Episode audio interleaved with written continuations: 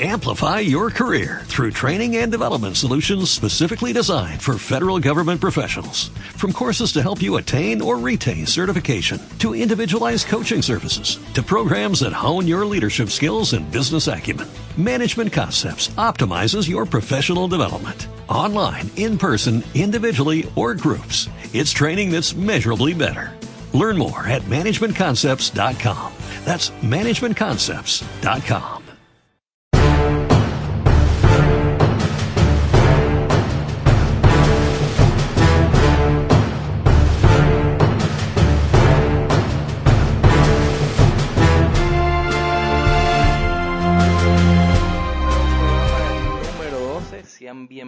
todos nuevamente a un podcast. Eh, como siempre, agradecerle a todas las personas. Ya superamos los mil seguidores en Instagram. Eh, felicitaciones a, Gabriel, que, es el que ha seguido más ahí eh, en esa cuenta. Y también, bueno, recordarles a todos que se pueden suscribir a nuestro canal de YouTube si todavía no lo han hecho. Nos pueden ver, escuchar en Spotify, en iTunes, en todas las plataformas que ustedes quieran. No hay excusa. Exactamente. Si quieren más noticias, como le dije, síganos en Twitter, en Instagram, que colocamos ahí todo al minuto, todo lo que, lo que va pasando. Y, y bueno, también recordarles que vean nuestro, nuestro video de la entrevista que, que hicimos, lo hizo Gabo en este caso, fue muy buena, muy interesante, si pueden ver un poco más cómo, bueno, cómo es la vida, cómo fue mm, el inicio y la carrera de, de un jugador profesional, eh, un amigo de, de Gabriel. Jorge Luna realmente fue muy bueno, por eso se las recomiendo mil por ciento. Y hoy, bueno, vamos a tocar un tema eh, quizás un poco polémico, no sé, vamos a saber las opiniones de, de mis compañeros sobre, sobre la CONCACAF y este nuevo formato eh, que Coco nos va a explicar un poco más de qué se trata. Así que te doy la palabra, Coco. Hola chicos, muy hola, estoy muy feliz de nuevo estar aquí con ustedes en el Ah, podcast. Disculpa, hace mucho tiempo que no estaba. antes de decirte. Ya, ya Coco hace mucho tiempo que no estaba con nosotros, se, se escapó después de, de varias declaraciones polémicas que después no, no podía defenderse, por eso tomó como un año sabático. Bienvenido Coco de nuevo. Cosas que pasan en la vida. Este, bueno, sí, bueno, como decía, muy contento de estar de nuevo en el podcast. Eh, bueno, y entrando directamente en materia de la CONCACAF, este, explicando un poco cómo es el nuevo formato. Es un nuevo formato que está dividido en dos fases. Una fase hexagonal, en donde estarán, em, estarán los primeros seis equipos de la CONCACAF según el ranking FIFA, donde disputarán una eliminatoria de ida y vuelta, y los primeros tres clasificados clasificarán directamente al Mundial. En una segunda fase, tenemos, jugarán los otros 29 equipos de la CONCACAF. Recordemos que son 35 equipos reconocidos por la FIFA en la CONCACAF y la CONCACAF tiene un cupo de tres equipos y medio por mundial. Ahora, eh, la otra fase eliminatoria serán ocho, ocho grupos, harán una fase de grupos donde el primero de cada grupo clasificará directamente a una fase eliminatoria de cuartos, semis y final y ese ganador jugará contra el cuarto del hexagonal, el cuarto lugar, y que definirá el participante del repechaje que, del repechaje que clasificará directamente para el Mundial de Qatar 2022. O sea, lo que me estás diciendo es que casi 30 equipos se van a disputar medio cupo. 35, 29 exactamente, 29, ¿qué? 30 equipos exactamente. Gracias por la aclaración. no Sí, lo había quedado gracias. 29.5 equipos se van a disputar el medio cupo eh, para el mundial. Me está diciendo eso. Te estoy diciendo que por lo menos, en vez de que esos primeros seis equipos del ranking FIFA, que normalmente tienen mucho más poder eh, en- con- como jugadores, tienen unas selecciones más preparadas, eh, no van a, a clasificar directamente, sino que esos 20 otros 99 equipos, a mi perspectiva, van a tener un chance de... ¿Cuánto, ¿Cuántos clasificaban hasta ahora en la CONCACAF para el mundial? Igual, lo mismo. Igual. Tres cupos y tres medio. Ok, cupos y medio. entonces, ¿qué, Tres qué, qué- argumento me estás diciendo? ¿Qué cambia? No cambia nada, le estás ¿Qué? dando... me- Es lo mismo. Le estás dando Lo chance a los otros es que- 29 equipos que normalmente nunca clasifican. Le estás dando. Bueno, chance pero es a que no- no a 29 clasificar equipos por medio cupo. Que ¿Qué antes ni es siquiera tenían chance para eso. Normalmente siempre los primeros seis equipos del, de seis equipos del ranking clasifican. Pero ¿de qué te sirve si tú tienes que ganar en Sopo 200 juegos para después jugar con un equipo que ya estaba en el podemos llamarlo así, el pote 1. Y todavía después, si no, si no entendí mal, tienes que jugar contra, contra el equipo de Oceanía, ¿cierto? Eh, lo hacen por sorteo. Eso. sorteo. Pero vamos a entrar un poquito en materia y luego yo creo que podemos discutir eso. A, día de hoy en el, hexagonal lo disputarían México, que es el número 12 del ranking, Estados Unidos, que es el 22, Costa Rica, que es el 44, Jamaica 52, Honduras 67 y El Salvador 68. Mm, este, en el otro lado, salvo Panamá, que se clasificó históricamente al mundial anterior, no veo yo algo que me diga que pueda hacer historia como no veo a Canadá, no veo a Curazao, no veo yo a las demás selecciones con, chance de, de disputarse ese medio cupo. Creo que Panamá está muy bien parado para lo que sería su segundo mundial consecutivo, que bueno, recordemos que ahora será dirigida por César Faría. A mí lo que me parece interesante de este formato es que simplemente estás quitándole, estás dándole el chance a estos 29 equipos de, de, tener una opción más directa de clasificar al mundial. ¿Por qué? Porque normalmente en una, en una clasificación eh, contra estos equipos más directa tienen menos chances todavía, porque tienen que jugar varios partidos contra México, Estados Unidos, estos primeros, Salvador, Honduras, todo esto que son equipos que tienen de repente más fogaje y, mejor equipo que... Mejores jugadores. Exactamente. Y, y aunque, aunque, aunque sea solamente medio cupo, es una oportunidad, aunque sea un poco más realista para estos otros 29 equipos, de tener un chance de ir al mundial. sobre todo porque, para mí, lo único, dime, dime. Sobre todo porque me parece que no solo es aplicable para la CONCACAF, sino también para otras confederaciones. El, el, claro, porque tenga muchos países. Es lo único. Yo lo único destacable que veo es que vamos a ver muy buenos partidos en el hexagonal, porque van a ser muy buenos partidos, evidentemente. Visualmente, para mí sí, pero en lo demás, yo no sé, un partido Trinidad-Curazao a mí no me, no me, da mucho la atención. Sí entiendo tu punto, Coco, en lo que dices que estás intentando que una selección al menos intente mediante el repechaje ir al mundial, que normalmente lo tenían casi imposible. Yo entiendo tu punto, pero sin embargo me parece que esto hace más fácil la clasificación de los grandes, porque es que al final mmm, yo veo igual México, Estados Unidos se quedó fuera del mundial pasado, pero fue algo que un accidente, no, nada más.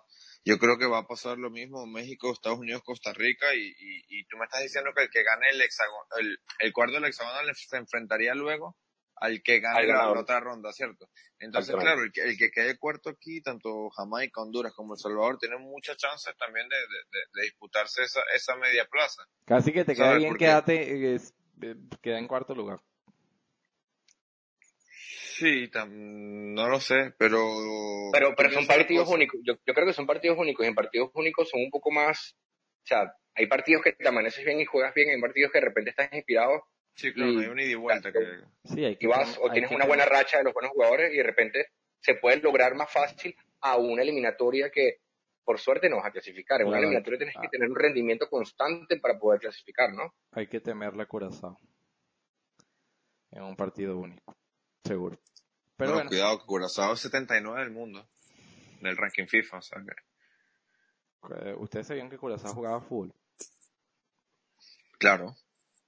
Pero imagínense que se traspolara, por ejemplo, a una, a una federación como Europa. No se podría traspolar y de repente darle más chances a equipos como, no sé, Grecia o equipos que no. Grecia que ganó la Eurocopa hace poco tiempo. Pero ¿a qué te refieres con darle chance? Yo prefiero que un mundial estén los mejores a que vayan sorpresas sí, como, sí. como para ver un juego de Curazao contra, qué sé yo, contra Venezuela, no veo un mundial. Luis, por favor. Este, yo solamente digo una cosa, el mundial que viene a mi gusto va a ser el último buen mundial que vamos a ver. Eh, va a ser el último mundial con 32 equipos, ya luego, a mi gusto, el mundial va a perder la esencia porque va, va a ser muy fácil clasificar. Probablemente, como dice Luis, seamos selecciones como Curazao en el mundial de 2026, eh, habituales en los mundiales porque y no el tema de que vayan 48 equipos. Sí, eso pierde totalmente la, Pierde la esencia de lo que es, ¿no? Lo difícil que es ganar un mundial, lo difícil que es clasificarse, sobre todo al mundial, porque no, si me, no solo ganar. a todo. Sí, no, bueno, estamos viendo, vemos, vemos que la tendencia de la FIFA es siempre buscar formatos en los cuales le dé más chance a otros equipos de participar. Mentira. Y, y, siempre, y siempre en los formatos nuevos son cada vez que haya más partidos, y creo que también para lucrarse de, Yo lo que le manera, interesa exactamente lo que acabas de decir ahorita, lucrarse con, con más juegos, más fanáticos y eso es, es un poquito indiferente para ellos, un poquito no totalmente indiferente que los equipos pequeños vayan al mundial, porque después cuando, cuando es a la hora de la verdad vemos que muchas veces hasta los propios árbitros les cuesta decidir correctamente para los equipos más pequeños. Todo es una cosa de poder y, y esto, por ejemplo, este formato de la CONCACAF, eh, mm, aseguramos también tener partidos, como Gabriel dijo, más interesantes, que son mucho más, hexagonal. que son mucho más lucrativos que pa- para ellos, o sea, que llaman mucho más la atención. La verdad es esa, no, no, no hay nada de bonito por detrás de esto. Pero bueno, yo, yo creo que este tema, a mi gusto, podemos cerrarlo por aquí. Coco lo, creo que Coco lo apoya. Yo, a mí sinceramente no me genera ni, ni, o sea, no, ni lo apoyo ni, ni, ni lo repugno porque me parece que va a pasar más de lo mismo en la, en la CONCACAF, no va a cambiar mucho. Pero bueno, eh, ahí el tema, por ejemplo, de los amistosos, quiero hablar de un partido bastante importante en estos días como fue el, el Atlético Real Madrid, en el que vimos un Fue, importa- partidazo de Joao Félix. fue, impor- fue importante para ti porque ese es un juego de, de pretemporada que no es importante para nadie y que nadie lo toma en serio. Solo para el entrenador de Atlético. Real Madrid. Solo para el Atlético. Sí, sí. sea, sea un amistoso, sea un amistoso de preparación o no, es una falta de respeto lo que le hizo el Atlético de Madrid al Real Madrid. O sea, Falta de respeto es el Madrid, discurso de Zidane. un- también, pero Exacto. un, un equipo como el Real Madrid no puede permitirse Discurso de equipo 7-3 pequeño. en ningún, en, en ningún en ningún contexto. O sea, no puede, ni amistoso, ni en oficial, ni nada. O sea, 7-3 es una burla para la institución también. O sea, de verdad que es patético. Y, las y las declaraciones decían también, o sea, es un derby, además. Es que es un derby. O sea, es que ese tipo de partidos nunca son amistosos. Es como un, un clásico, un derby. Son partidos que siempre se tienen que jugar de igual manera. Ok, es un amistoso, están llegando, ok, pero al menos da lo mejor de ti. O sea, fueron unos errores Te llevaste de siete. infantiles en la defensa. Sí, sí. Y que pudieron ser 10, tranquilamente. Porque es que el Atlético llegó y llegaba y llegaba. Vitoro tenía 10 años que no se driblaba a alguien y marca un gol driblándose como a 5 el último. O sea, mm, yo, no sé, la verdad que incluso, bueno, luego Carvajal hace lo que hace, va Diego Costa, explota el partido también. Me No, yo creo que, yo creo que sí, de, de- si, parte si- de si no era roja, si no era roja para ninguno de los dos, para mí el Atlético hacía más goles porque el Atlético tuvo más oportunidades para hacer el octavo, pero que los suplentes no tuvieron como que la efectividad para, Sí, para sí. definirlo. Porque de Y, que y como dije, destacar el partido de Joao Félix, que fue increíble, o sea, hizo lo que quiso, hizo lo que quiso, literal. Se- vi y me gustó mucho lo bien que se entendió con Diego Costa durante el partido. Parecía que tuviesen ya tiempo jugando y bueno, al Sí. final los grandes jugadores. De hecho, de hecho al principio, los primeros 15 minutos cuando Morata estaba jugando y que saliera lesionado, la verdad que también se entendían entre los tres. O sea, el, el Cholo aplicó simplemente, estaba defendiendo como siempre, pero el contraataque tenían, era muy, Es explosivo, es era muy explosivo. exactamente, esa es la palabra, muy explosivo, muy veloz al ataque, y Joao Félix era el conductor de ese, de ese mediocampo. Me, me gustaba porque además que, a pesar de que era un 4-4-2, ese, esos cuatro del mediocampo se juntaban mucho en el medio y le daban siempre pasos a los laterales para abrir las bandas en el caso de que, se- de que no hubiera, no hubiera eh, fluidez de juego en el medio. Y siempre el Atlético de Madrid tenía, encontraba los huecos para atacar y me pareció un, un muy buen partido del Atlético. Ah, Sí, es que como dices tú- Félix lo dijo. Él, las órdenes que tenía, él atacaba por dentro, defiende por afuera. Exacto. Muy, muy bien trabajado. Le está, o sea, está, mm, Félix cuando jugó en el Benfica, por la banda no, no estaba rindiendo mucho. Es en el medio donde él rinde y el Cholo parece que está, que está sacando Dándole la la jugada tecla. eso. Muy bien. Sí, y- es que de hecho él, él lo dijo que él decide irse al Atlético porque dice que el Atlético sabe y enseña muy bien a trabajar a los delanteros tanto en defensa como en ataque y él lo está demostrando porque es una faceta que quizá en el Benfica no se le, o sea, le decían quédate en la banda tanto para marcar al lateral y como atacar, no, aquí está más liberado por así decirlo porque por las bandas tiene dos jugadores como son los lateral y el, y el mediocampo de la banda, el, medio, el, el extremo o el mediocampo y él está con mucho más tranquilo, tiene dos delanteros además arriba, o sea que no tiene tantas responsabilidades, tengo que marcar goles, no, sino yo creo que el Cholo le va a dejar que él genere juego, que, que corra porque es muy rápido, y yo creo que vamos a ver un buen Atlético. A mí me ilusiona, como fanático del fútbol y, y más la Liga Española, espero que el Atlético se mantenga así y veamos una, una bonita Liga Española que, que al menos sea una lucha de más equipos. no, y un Atlético con un semblante un poco más ofensivo, me pareció ver, me gustó también eso, fue un poquito más, Eh, Al ataque era 4-2-4, porque prácticamente, porque los de las bandas llegaban con los dos delanteros y Coque y Saúl también llegaban mucho, y los laterales, o sea que fue una locura. Fue, o sea, nunca vi el Atlético, a pesar de que es pretemporada, nunca lo vi tan, tan atacando de tal manera como, ese día. Se les notaba además muy cómodos en la cancha, estaban, físicamente los vi mejor también que el Madrid. El Real Madrid, digamos que está, mmm, podríamos decir que la exhibición fue patética tanto el juego como las declaraciones, como la actitud, como todo. Mm, o como el resultado que puede conllevar esto, que sería fichar a Pogba, que es lo que están hablando. Entonces tú... ¿Y qué eh, cambia? Disfrazas una... Ahí voy, exacto. Disfrazas una crisis fichando a alguien que además se habla de 166 millones, que me parece una locura, que sería el negocio de la vida del, United, porque el United con eso se plantearía comprar a, Bruno Fernández y a Milinkovic Savic, para mí sería un negocio y tú crees que con Pogba eh, ayuda a que el Madrid defienda como un equipo grande. Y que las transiciones no sean tan lentas como lo son. O sea, yo, pienso que el problema del Madrid. El problema del Madrid no son los no es que te falta un hombre a otro. Tú puedes comprar a Pogba, puedes poner a Mbappé al frente y todavía comprar a, a Delight para, para central y el Madrid va a seguir jugando mal. Va a seguir con, con estos problemas y eso se nota pero es que claro, a leguas, con el discurso que, el entrenador tiene, que, no es discurso y no es nada. Pues tú dices una cosa, el día siguiente es otra, no me quedo con James, después James viene, de Bale se va, se viene, Asensio se Y te indica que se queda ahora. Un jugador que el entrenador no lo quiere, entonces yo ahí ya no, no ¿Dónde está, ¿Dónde está la unión de, de, de este vestuario? Se ve, se, ve, que las decisiones las toma, o sea, siempre las ha tomado Florentino Pérez y nunca ha tomado en cuenta lo, el entrenador, o sea, si dan Pero es absurdo. Una cosa y hace lo que le da la gana. Es absurdo que no, no, que Florentino haga eso, porque todos lo sabemos. Es absurdo que Zidane acepte volver sin colocar todas las condiciones sobre la mesa.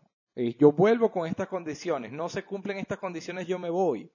Y lo que pasa aquí es que Zidane posiblemente nunca puso condiciones, simplemente aceptó volver por volver. Yo me voy un poco más allá, Luis. El, el Real Madrid tiene años sin un director deportivo.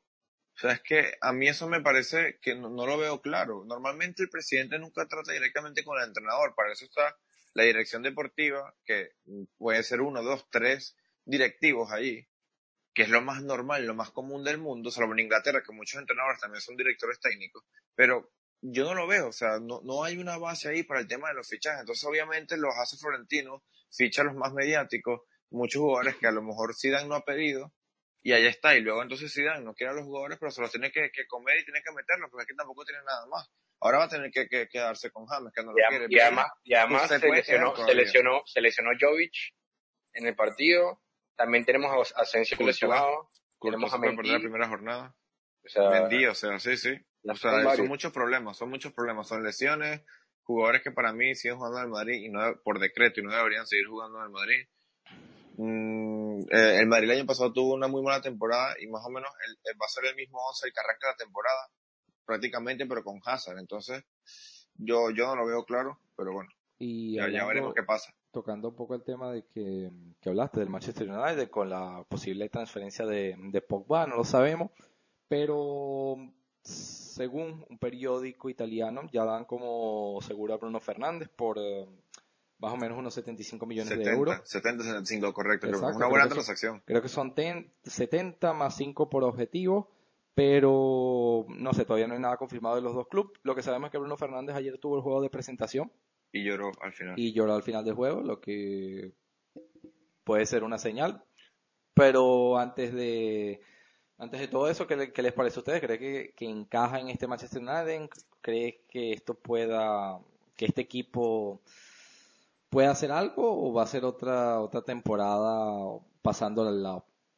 Yo creo que sin duda va a ser en base a que otros refuerzos traigan, ¿ok? Porque el United se está hablando de muchos. Normalmente cuando un equipo grande tiene una mala temporada, se dan muchos nombres. Ahora también está sonando el tema Lukaku Dybala. Yo creo que Dybala en el United puede encajar bien. Y si juegan Dybala con Bruno Fernández, enganchen los dos, creo que el United con Martial o con Rashford arriba tendría buen eje ofensivo, pero es que también el United... A mí la verdad, a mí la verdad que no me dice mucho, a mí no me dice mucho el técnico del United, no me encanta, y la verdad que el United se lo ha visto varios años intentando reforzarse con ansias, con nuevos jugadores, y no se ve un, un, nuevo levantamiento o un regreso de ese legendario diablo, los Diablos Rojos que tanto, que siempre competían en esa Premier League. Ahorita no, no sé si, sigue estando en los puestos abajo y, o sea, un poquito más arriba de media tabla y la verdad que no me da, no me gusta ni cómo juegan. La verdad que la delantera ni convence. O sea, todavía tenemos a Alexis Sánchez de titular, de verdad. Alexis Sánchez me parece que ya no está para ser titular, no está ni siquiera para estar en el Manchester United. Bueno, pero es que Alexis no, no, no terminó titular con la temporada pasada. Claro, pero, eh, pero cuando comparamos delanteras, ¿cuáles son las delanteras? Entonces vas a sacar a Lukaku y vas a jugar Rashford, Alexis Sánchez y... No, pero es que tienes a... Tienes pero sabes que, que eso me parece un poco ya equivocado pensar de esa forma, porque Alexis Sánchez, todos lo sabemos, no es un mal jugador. Muy bueno. No, es que nunca encajó en el ¿qué Temporada, ¿Qué temporada hizo en, el Manchester buena? ¿Cuántos jugadores no están jugando en el Manchester hace tiempo? Que, que, sabemos que pueden dar mucho más y no lo dan. Yo creo que no es culpa de no haber nombre, en Manchester también los últimos años. Esto tiene el técnico tampoco me ofrece garantías. Pero es que no es solamente con el técnico. Puedes cambiar, no sé cuántos El Manchester tuvo a Mourinho. Eh, no se puede decir que tiene falta de calidad. Si bien que Mourinho ha perdido durante los años la forma de tú saber lidiar con, con, las, con los jugadores, todo bien. Pero creo que el problema del Manchester es mucho más profundo. Y, y no es solamente con los nombres, con los fichajes que puedas hacer, o hasta con el entrenador, porque creo que casi cualquier entrenador que entre ahí se va a quemar. Eh, el problema está mucho más profundo. Tiene, me, me gustaría ver una reestructuración completa. O sea, que, la verdad que la, decisión de Bruno Fernández para el Manchester, según tú, no fue totalmente errada. No, eh, el jugador va a ganar 6, ganar 6 millones por año, cinco veces más de lo que, lo que gana en el Supporting. Obviamente no es una decisión errada. ¿Futbolísticamente no, no va a traer mucho para él o qué? Eh, no vamos a ver posiblemente el mejor Bruno Fernández en este Manchester United. No no lo vamos a ver. Yo insisto, yo creo que todo va a depender de qué otros movimientos hagan. Porque ahora, si el United solo ficha a Bruno Fernández y ya no hacen más nada y se va a Pogba y tampoco traen a nadie, es como que. Pero si traen a los que se están hablando que van a traer, yo creo que al menos ofensivamente el United va a tener buen equipo. El problema es que atrás no tienen nada. Ficharon a un buen lateral derecho, eh, pero, le faltan centrales. Ese es otro ejemplo en el Manchester. Tú tienes el caso de Lindelof, que es un central de, primera línea y en qué ha hecho en el Manchester United. Y es un buen central, muy buen central. No ha hecho nada, pero sin embargo es el que más resalta, porque los otros no son nadie. O sea, es que Smalling, eh, cuando enfrentó el Barça, dijo que él sabía cómo parar a Messi. Que y, se comió cuántos goles. O sea, son, además hasta, hasta habladores y no, y en la cancha no, no demuestran nada. Phil Jones, que es un meme, literalmente. O sea, entonces, el United sinceramente, como digo, continúa en el match. Exacto, tiene que hacer una reestructuración defensiva. Me parece bien que fichen arriba, pero es que si, si tu problema, que es el defensivo, no lo tratas bien, ya está, vas a tener que meter cinco goles porque te van a hacer a ti tres cada partido. Exacto, no. A mí me parece, y hemos, visto, hemos visto también una ventana, una ventana de fichajes, de fichajes donde los equipos ingleses, la verdad que poco se han reforzado. Y es muy raro porque el 9 de agosto empieza la temporada, el 6, perdón, y por ende hasta el día antes se cierra, o sea, es el primer mercado que se cierra. Genera muchas dudas que las Villa es el equipo que más ha invertido y más fichajes ha hecho. Y la verdad que los equipos grandes, por ejemplo, Jürgen Klopp ha dicho que no van a fichar porque no les hace falta, que tienen que pagar cuentas, bla, bla, bla. Eh, bueno, sí que es cierto que el Tottenham fichan Don Belé, quieren a los Chelsea todavía, pero han sido más rumores que, que hechos al final. Y bueno, ya veremos, yo creo que al final explotará porque está también lo de, lo de Pepe, Nicolás Pepe, que ya está en teoría cerrado con el, con el Arsenal. Se habla de 80 millones, me parece un negocio para el Lille. Eh, el jugador, bueno, hizo 22 goles, 11 asistencias en la League One esta temporada. En el Lille no, no está malo, no son malos números para un equipo mm, que juega contra el PSG, eh, que quedó segundo, pero yo creo que, que va a ser un buen fichaje. El Arsenal está armaría un buen tridente con la caseta de Aubameyang, tienen a Dani Ceballos, que me parece que también es un buen fichaje.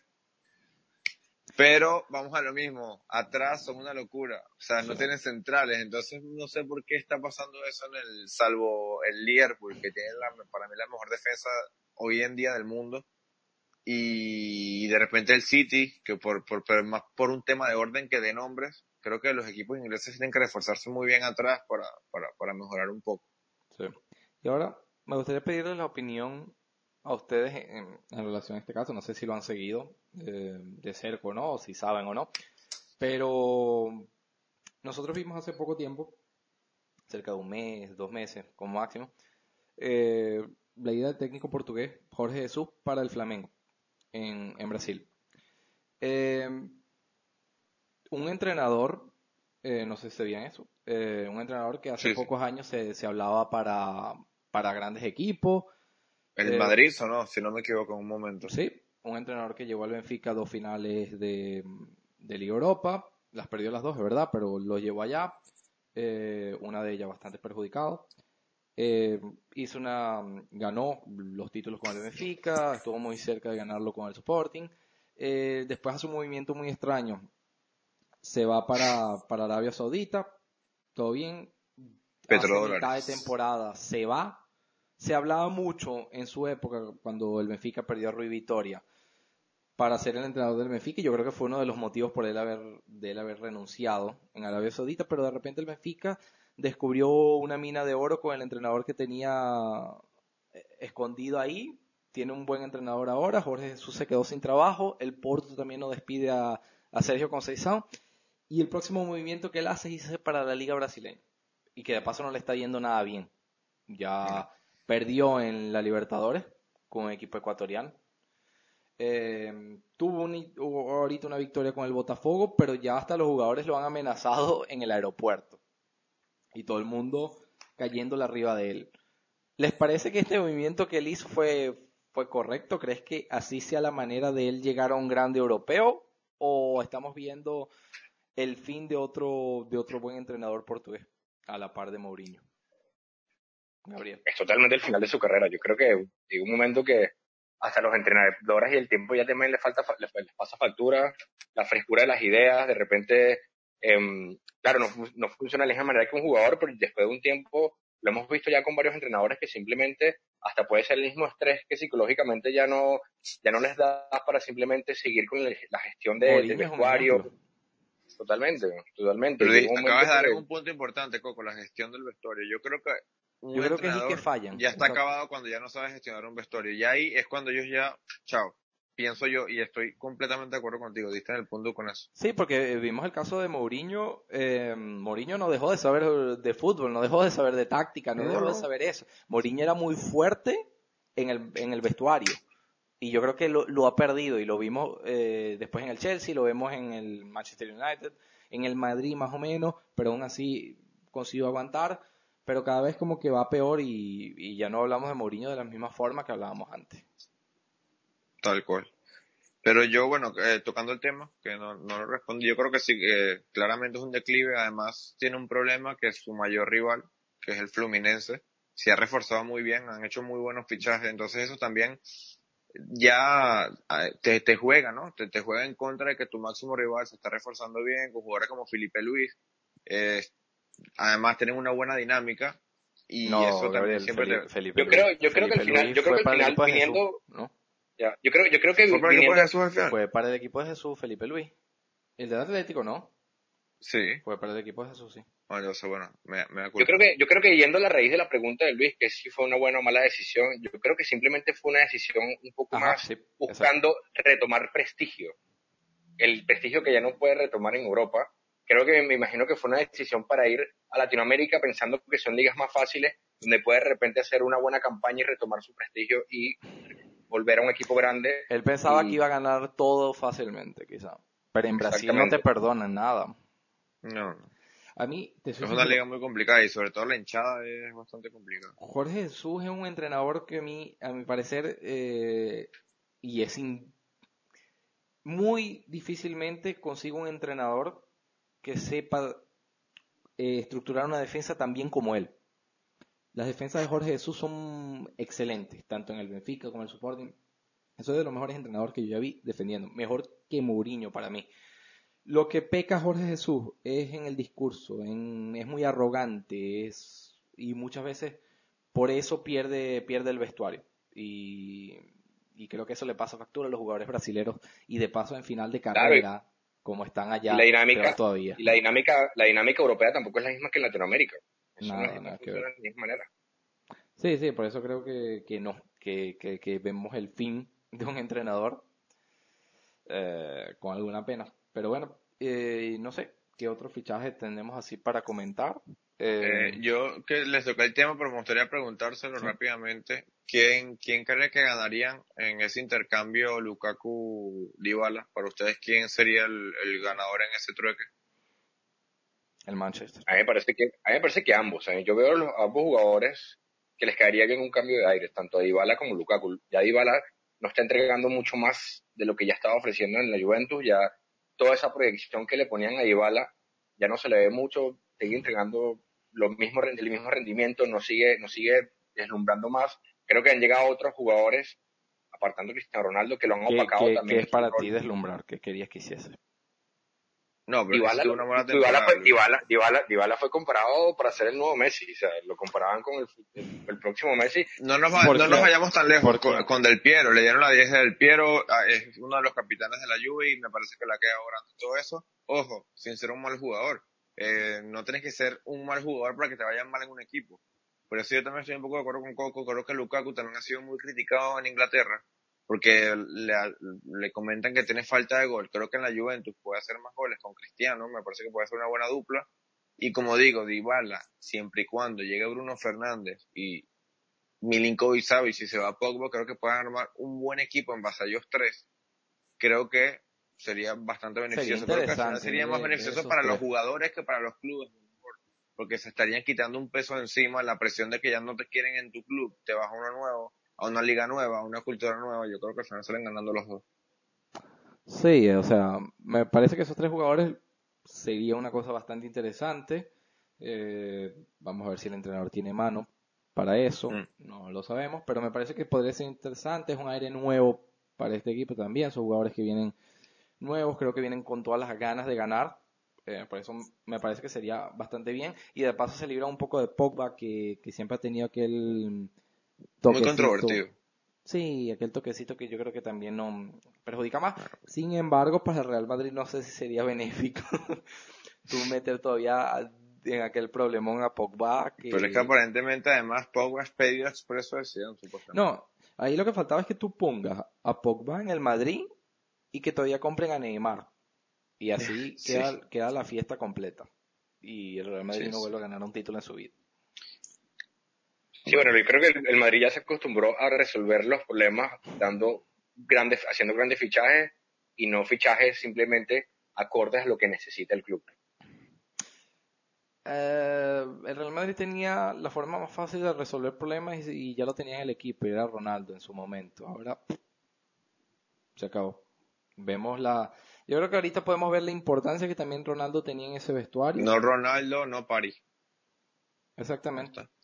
Eh, sí, lo importante es fuera y dentro del vestuario, porque al Madrid el año pasado no solo le faltaron sus jugadores, le faltó alguien que hablara fuerte en el vestuario y les dijera alguien que tenía ganas de ganar por todos y Ronaldo tiene eh, todas las ganas de ganar que todos esos jugadores no tienen juntos y bueno, pero es que yo creo que seguir hablando del Madrid en cuanto al año pasado es un disco rayado, pero es que ya yo siempre lo he dicho desde el día uno, cuando traes a Mariano y le das la siesta, no, no, no sé, yo siempre lo vi como un chiste, la verdad. Ah, bueno, pero igualito, igualito es una tónica, es una tónica que lleva el Real Madrid, tanto el Real Madrid como el Barcelona, Barcelona tampoco ha hecho fichajes increíbles, aparte, o sea, en este mercado, Frankie y yo muy bien. Y, Coco, cuando se vaya Messi. Sí, dale el número de Messi. Dale el número de Messi, André Gómez no me lo Fueron préstamos seis meses. Murillo. No traen a sustituir a un jugador bueno, Coco, por Dios. ¿Cómo estás comparando a Mariano sustituir a Cristiano Ronaldo con eso?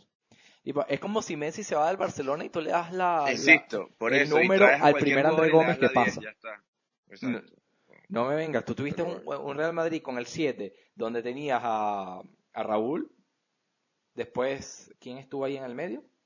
Cristiano, no, después del 7 fue Cristiano. fue, exacto, el 7 pasó de Raúl para Cristiano, que Ronaldo tenía el 9 antes, pasó después que Raúl se va, pasa para Ronaldo y, y, y, después no hay significado ninguno. Metes a Mariano, al primer loquito que te aparece ahí. Y que ni jugó además, o sea, no tuvo, no, no, no, no tuvo, los tuvo tres entrenadores y ninguno lo puso.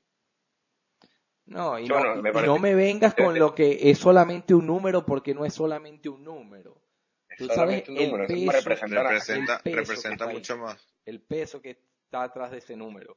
No es fácil. El peso que es sustituir a Ronaldo. Y cuando tú llegas, Mariano, te ponen el número de Ronaldo, automáticamente te van a asociar a ese a, eh, a eso, al Te van a parche. comparar con él, obviamente, es que es Sí, normal. o Y sea, Mariano no se compara, Mariano no es jugador para Real Madrid, punto. Lo siento mucho. Yo sé que te encanta Coco, pero no. Eh, ahora, sí, eh, creo que la jugada de Ronaldo muchas veces lo criticaban cuando el, Ronaldo, cuando el Juventus quedó eliminado, pero creo que la jugada de Ronaldo estuvo perfecta, se fue en el momento ideal.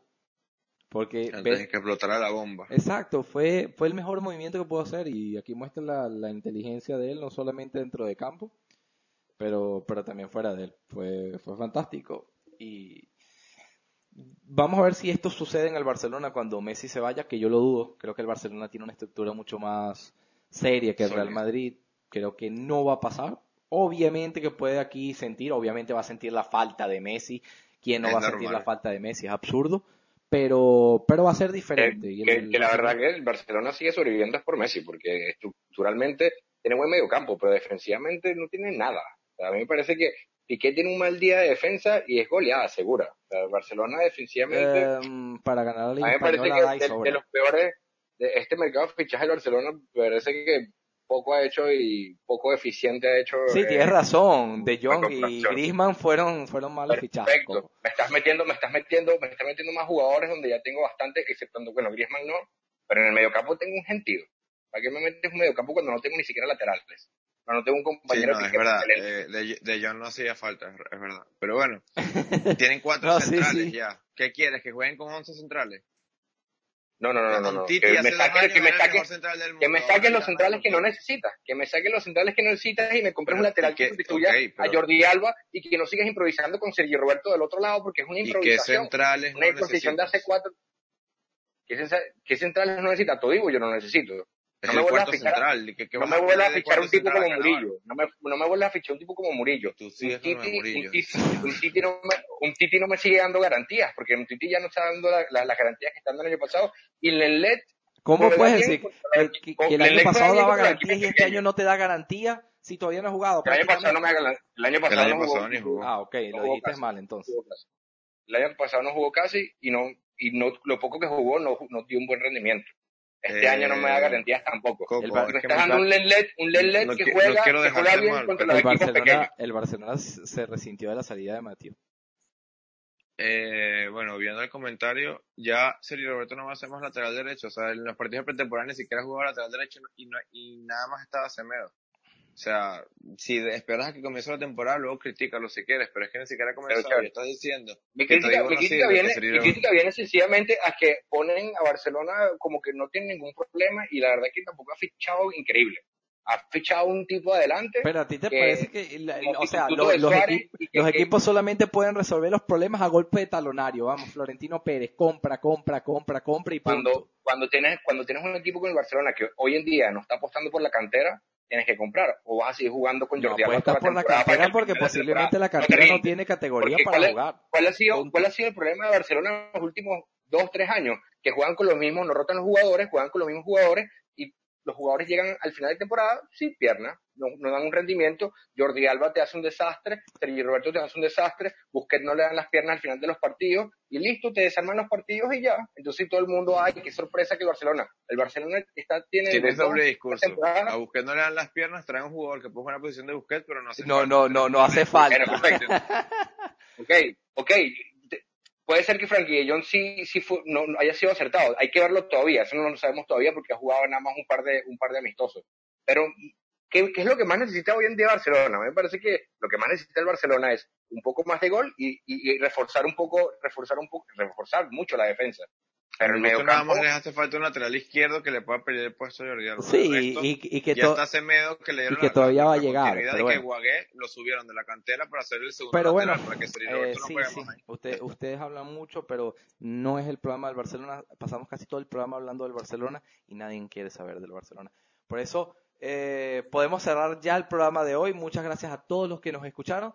Recordarles que tienen nuestras redes sociales para que nos sigan, para que se suscriban al podcast. para que lo escuchen. Tienen ya todas las plataformas, como le dijimos al inicio, por eso no tienen, no tienen excusa. Nos pueden escuchar en cualquier lado, súper cómodo. También síganos en Instagram para que vean todas las noticias al minuto. Ahí sabemos todo. Colocamos. Arroba el número 12 oficial en Instagram. Exactamente. Y en Twitter, arroba el número 12 OF. Perfecto. Por eso, como ya saben, nos vemos en una próxima. Coméntenos en Instagram si quieren temas diferentes, si quieren que hablemos de alguna cosa. No se olviden, les respondemos siempre. Por eso, gracias. Hasta luego. Gracias.